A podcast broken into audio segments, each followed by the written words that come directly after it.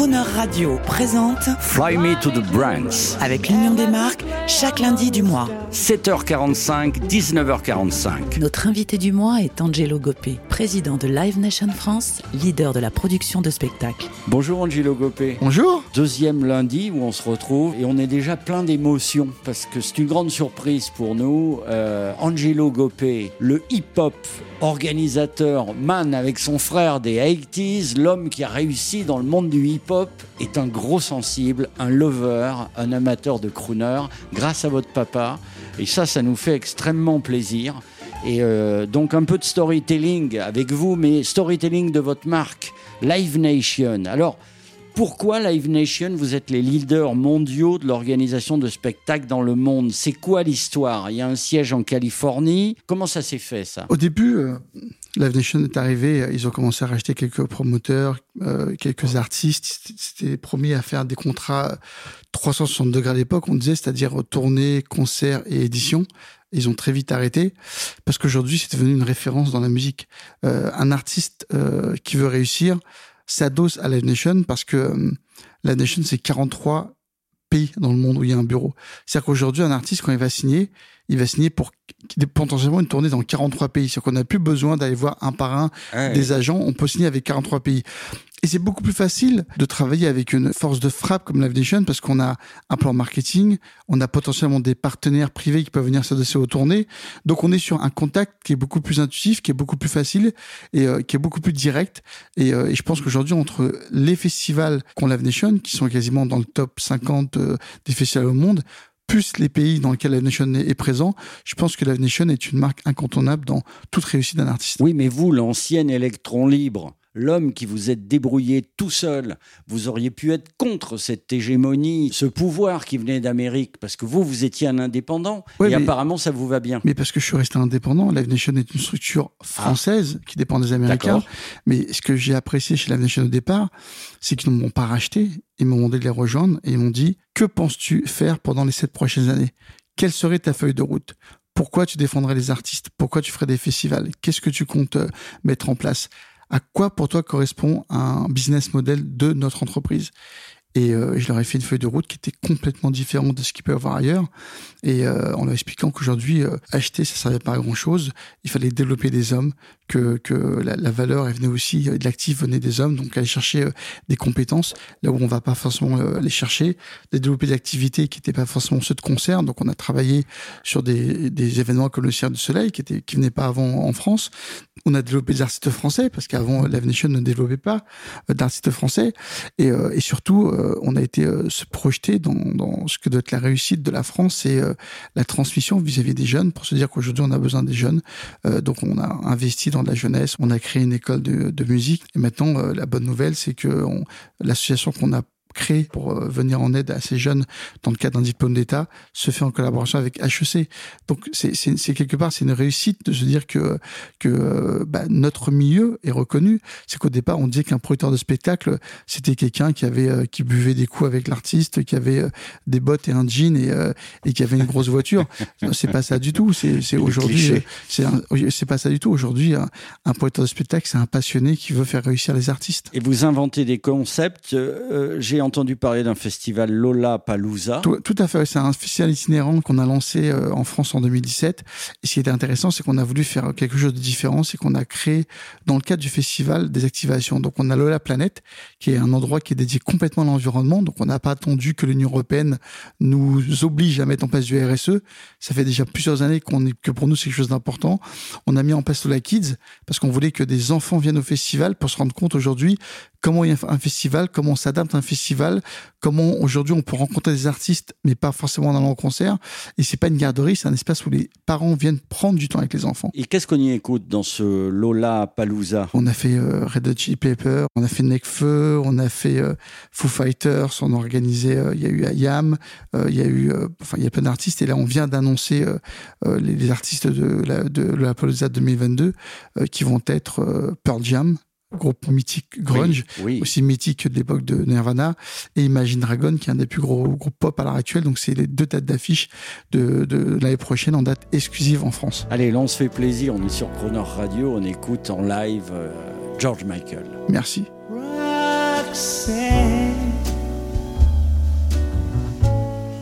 You don't have to put on the red light.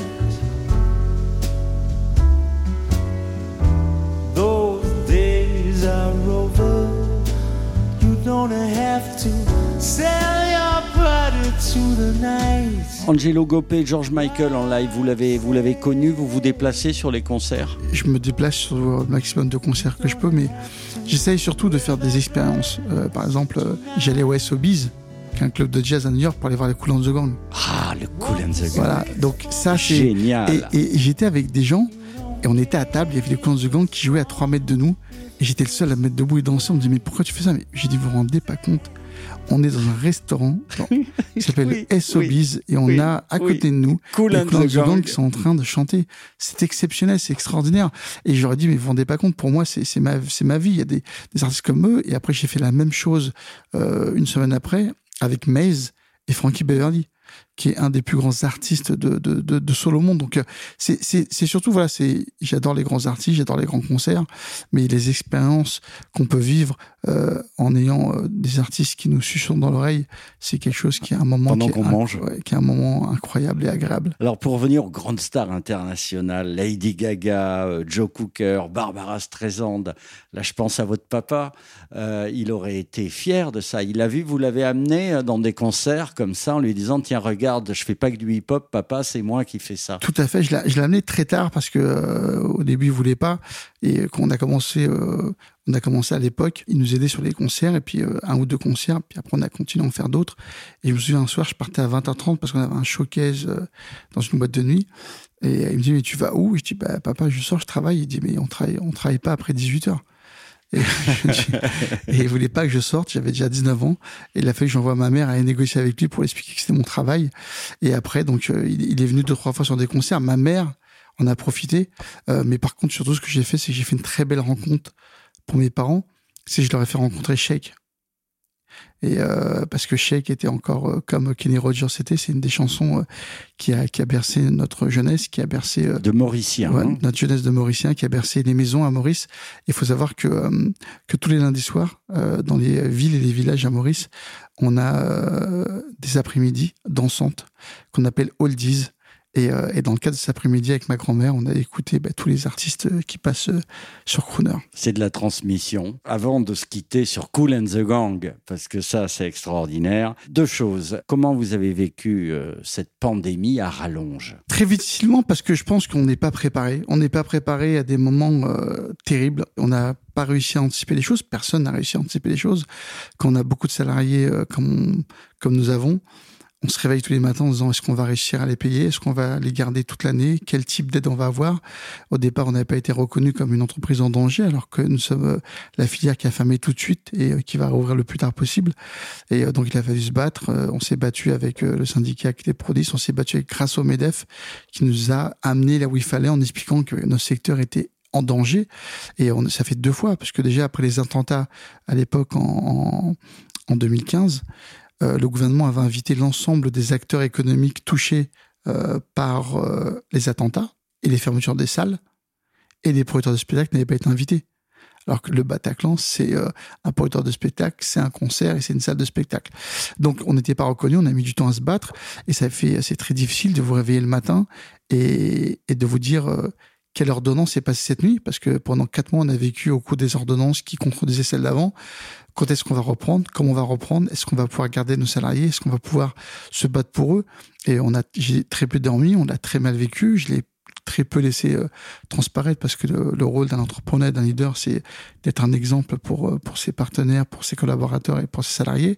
Mais c'est quelque chose en, lequel on n'est pas préparé et euh, c'était très difficile. Mais je pense que ce qu'il faut faire et notre devoir à nous en tant qu'entrepreneur, c'est de d'être toujours optimiste. Stratégie, euh, finance, feeling, parce qu'on est dans le métier de l'émotion et des artistes. En deux mots, avant de nous, nous quitter avec Cool and the Gang, il y a une artiste en ce moment qui défraie la chronique, comme on disait dans les années 50, c'est Aya euh, Aya Nakamura. Nakamura, euh, qui parfois provoque, les gens se demandent, mais qui c'est celle-là? Comment? On l'a vue victoire de la musique En deux mots. Pourquoi elle a du succès Vous, le professionnel? Je pense que parce qu'elle représente la jeunesse d'aujourd'hui. Les jeunes se retrouvent dans elle. Euh, on retombe sur la même chose, on dit mais pourquoi euh, les gens vont euh, sont punk ou euh, sont rockers ou pourquoi ils aiment le hard rock C'est parce qu'ils se reconnaissent dans des artistes. Ils voient quelque chose qui leur ressemble. Et je pense que Nakamura, euh, le, premier titre qu'elle a fait où les gens comprenaient pas du tout ce qu'elle disait, la jeunesse comprenait ce qu'elle disait.